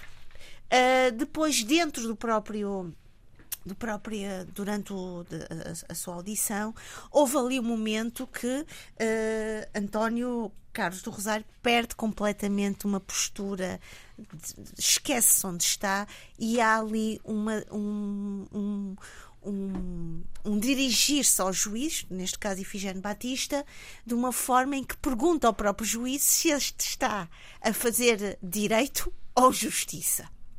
E, portanto, entre os dois cria-se uma grande eh, um conflito em termos de, tempo, de, de- de- temperamento, em termos de posicionamento. O próprio juiz chama a atenção das várias, várias vezes perante esta postura de António Carlos do Rosário. O que me parece interessante aqui nisto tudo, porque não, não estou aqui, não sou uma comentadora do, do- eh, de pequeninos detalhes, mas o que é que se pode olhar para isto? As pessoas começam a sentir-se, neste caso os réus, começam a achar, eh, e isto é uma narrativa que começa a vir ao de cima, injustiçados, eh, que não são que- os sacrificados, no fundo, que não seriam só eles a estarem ali, mas que há a ausência de outros também implicados que deveriam estar ali. Isto é muito interessante ver Um é muito em particular, não é? muito particular. Depois, a outra questão é.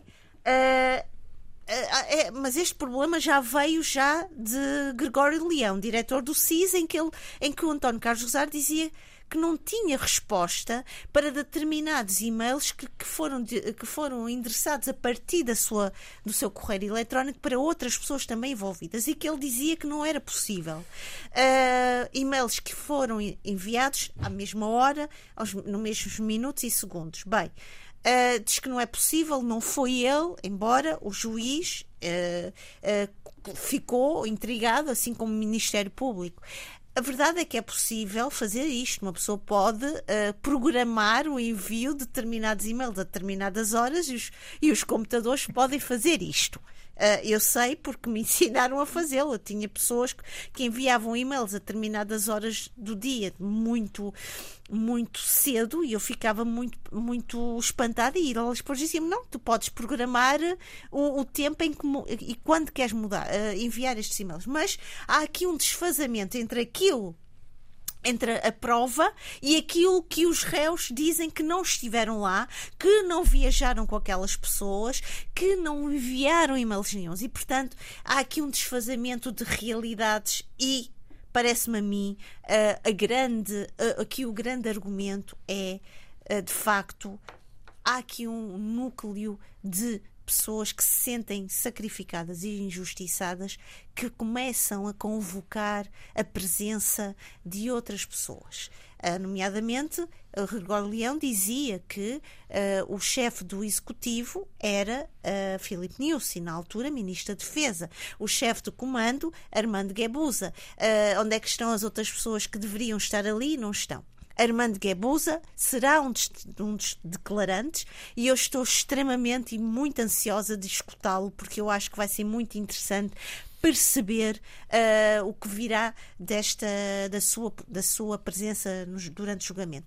O que é muito também interessante é perceber também e este pensamento não é meu. Eu estive muito atento aos debates esta semana uh, e muito, muito debates muito interessantes uh, que estão a decorrer em Moçambique, nos vários canais, e nomeadamente na STV, em que um dos uh, comentadores, e aqui posso dizer porque as pessoas podem ir lá ver o programa e depois a confrontar com aquilo que, que eu estou a dizer. Refiro-me a Borges Nhamir, que gosto muito de ouvi-lo e gosto muito da coragem nas suas palavras, porque não são palavras ligeiras, é um pensamento extremamente uh, forte e, e, corajoso e audaz, uh, que dizia mesmo: isto também demonstra as fissuras que começam a existir dentro da própria Frelimo e os vários quadrantes e os vários posicionamentos dentro da própria Frelimo. Portanto, eu penso que eh, este julgamento das dívidas ocultas uh, uh, ainda não tocou na verdadeira. Andamos à procura da grande resposta que é onde está o dinheiro, isto é, neste caso, os 2,2 mil milhões de dólares que ninguém sabe onde está e que no entanto, continuamos aqui a dissecar, a fazer uma espécie de arqueologia e a tentar perceber o que é que aconteceu, mas a verdade é que essa resposta e o caminho para obter essa resposta ainda, parece-me a mim, continua aquém das nossas expectativas. Muito bem, Sheila, vamos às notas finais. Antes das suas propostas, uma palavra a uh, Dom Fernando. Sim, uh, do Alexandre. Faz favor eu queria chamar a atenção e tive também acompanhei isto com muita com muito cuidado. Falo de o bispo emérito de Maputo que faleceu esta semana com 103, 103 eh, eh, anos peço desculpa. Eh, foi o primeiro cardeal moçambicano precursor da Igreja Católica em Moçambique no pós-independência. O que me pareceu muito genuíno, não só a presença, logicamente, das várias individualidades, antigos presidentes da, Rep da República, como Joaquim Chissano, Armando Guebuza, mas as várias pessoas, a população presente. E uma das senhoras disse algo que me tocou imenso e que eu acho que deve ser a melhor memória de alguém que esteve aqui entre nós e que deixou um legado de fraternidade, de, de amizade e de solidariedade ao longo da sua vida nesta terra. E então esta senhora dizia: ele foi um pai, ele foi o conselheiro e ele foi uma biblioteca. Eu acho que estas são palavras absolutamente uh, de um dever de memória e de uma, de uma recordação da, da obra humana que Dom Alexandre deixa entre os moçambicanos. Propostas de fim de semana, Sheila. Olha, propostas de fim de semana, e se me permite, eu vou agradecer uh, ao doutor editor da Caminho, uh, Zeferino Coelho, que teve o cuidado de me oferecer o novo livro de um escritor que eu admiro, estimo, uh, refiro-me a João Paulo Bosch Coelho. Eu uh, foi publicado esta semana, no dia 5 de outubro, e tem como título Museu da Revolução. Eu vou, portanto, eu estou a fazer este agradecimento, eu vou voltar a este livro, comecei a lê-lo uh, há uns dias. Ele é enorme, não é? Ele não é só enorme, mas é, mas quero dizer o seguinte: para quem gosta imenso de ler como eu gosto e que tem pela, pela literatura uma paixão enorme. E por esse autor. E por este autor uma eu. grande estima e respeito, e tenho um, um, livro dedicado a ele com outras pessoas. Quero dizer que as primeiras páginas deste livro uh, traduzem e mostram uma escrita depuradíssima, uma coisa absolutamente deliciosa de se ler. Portanto, eu só posso dizer que volto brevemente a este livro para poder tecer um comentário mais sólido, com mais corpo, sobre Ficamos à espera, é então. este Museu Muito bem. Adolfo Maria. Bom, eu queria dizer que na próxima semana, no dia 14 de outubro, quinta-feira, às 17 horas, no auditório da UCLA, será feito o lançamento do livro Angola, um intelectual na rebelião, escrito pelo Dr. Manuel Videira, que foi médico que fez na guerrilha, eh, fez a guerrilha do MPLA. A apresentação da obra é, estará a cargo de Adolfo Maria, eu próprio então, afinal, e Jean-Michel Mabecotali. É, o livro. Qual é o dia, desculpa, Adolfo? Dia, eh, no dia 14 de outubro, às 17 horas. No auditório da UCLA. E, Próxima quinta-feira, não é? Exatamente. Uh, portanto, ele fala do exílio no Congo, das divergências entre os movimentos independentistas, as lutas do, do poder internas no MPLA, os treinos militares nos campos secretos na Argélia, a guerrilha na frente leste, ele esteve na, na quarta região uh, do MPLA, na Lunda, a revolta ativa, o racismo, os dias alegres da independência, as desilusões e a repressão que se seguiram, não é? Ele nasceu em... é da minha idade eh, nasceu em Angola em 1935 e teve, foi um dos fundadores do CEVAR, que era o Corpo Voluntário Angolano de Assistência aos Refugiados, e que um organismo que serviu de ponta de lança à penetração política do MPLA no Congo de Leopoldville, de Kinshasa, atualmente. Eduardo Fernandes. Não, mas espera aí, eu quero dizer que o livro tem eh, páginas magníficas sobre a vida duríssima na guerrilha e, e, e, tem, e é um contributo para a história do nacionalismo angolano, em particular do MPLA. Tem Muito elementos bem. absolutamente eh, novos. Eu lembro, é na próxima eh, quinta-feira, dia 14 de outubro, na UCLA, o lançamento. Eduardo.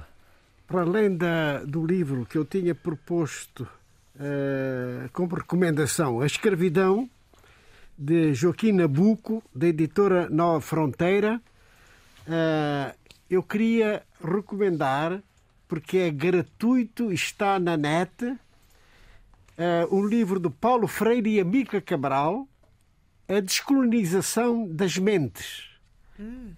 de José Eustáquio Romão e Moacir Gadotti. Portanto, é da editora e livraria do Instituto Paulo Freire. Portanto, está na net, é gratuito, é uma boa recomendação. Comemora 100 anos de, de, de, Paulo Freire este ano. José Luís. Tenho um homem extraordinário. Um, uh, nós estamos em época do, dos do, dos Pandora Papers, que se seguiu, portanto, aos Panama Papers. Exatamente. Uh, portanto, um trabalho do Consórcio Internacional de Jornalistas de Investigação sobre. Então, traz, traz um essa... livro sobre a matéria, sobre o tema. Eu trago um romance sobre a matéria. O romance chama-se, vejam a capa, uh, portanto, o dinheiro a voar, dólares, né? a voar, a cor do papel verde de António Gualberto do Rosário. Gualberto, portanto, fala. Esse senhor aqui é uh, português? É não, não, não, não. É, é cabo-verdiano. Hum. O António uh, Gualberto do Rosário considera que a personagem principal, portanto, é o último Tangomau. Tangomau, como se sabe, eram aqueles cabo-verdianos que iam negociar a costa da Guiné no tempo da escravatura a costa da Guiné. Portanto, que ele é o último que, que uh, Tangomau e que o seu propósito, portanto, tráfico de armas, tráfico de cocaína, branqueamento Capitais. de capitais, é para corrigir o crasso e monumental erro da amiga Cabral. Que quem ler o romance vai saber que erro é esse. Ele jurou que ia corrigir esse erro e cumpriu milimetricamente. E diz que essa personagem que não há dinheiro fácil ou mal ganho. Né? Portanto, adotou vários nomes. Como senegalês era Mamadou Diallo Sow, como holandês. Isso tudo decorre a partir da ilha do Curaçao. Do, do Curaçao, portanto, Antilhas Holandesas. Era Denis Eduard. Depois, no fim, é o Roger King Lopes, que regressa a Cabo Verde como americano, não fala crioulo para não ser descoberto, mas que reconhece todo o sítio. E tem grandes investimentos a fazer em Cabo Verde.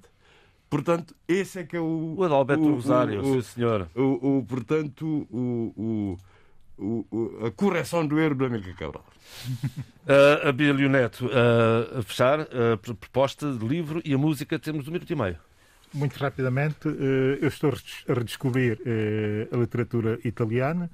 Eh, há duas semanas trouxe aqui o novo, é nada novo, do António Gramsci, que foi agora traduzido e publicado, Libertar o Futuro.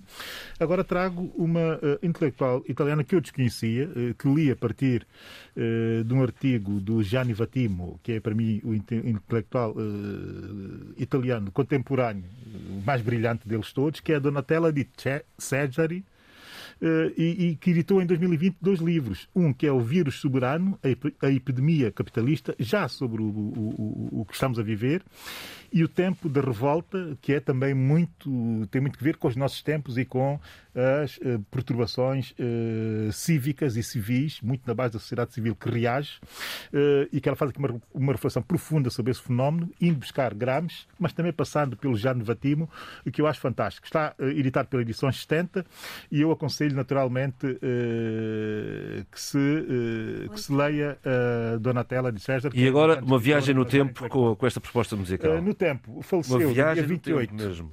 faleceu no dia 28 de setembro, Lonnie Smith Smith, não é o Lon Liston Smith, é o outro Lon Smith, o Dr.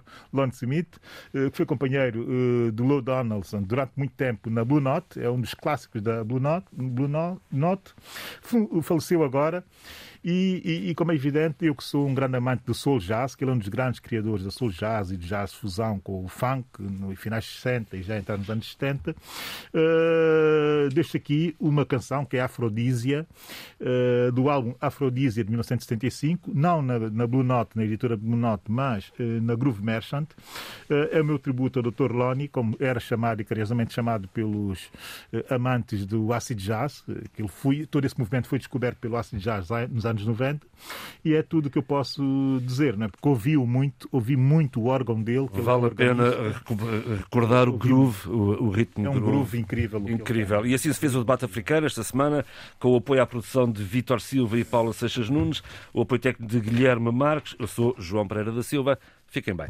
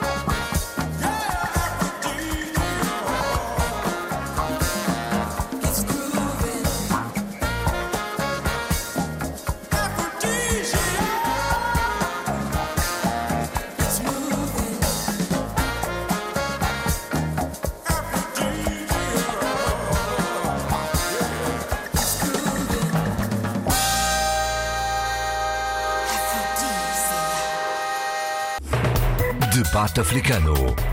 Cinco vozes. Cinco países. A análise dos principais assuntos da semana. Na IRDP África.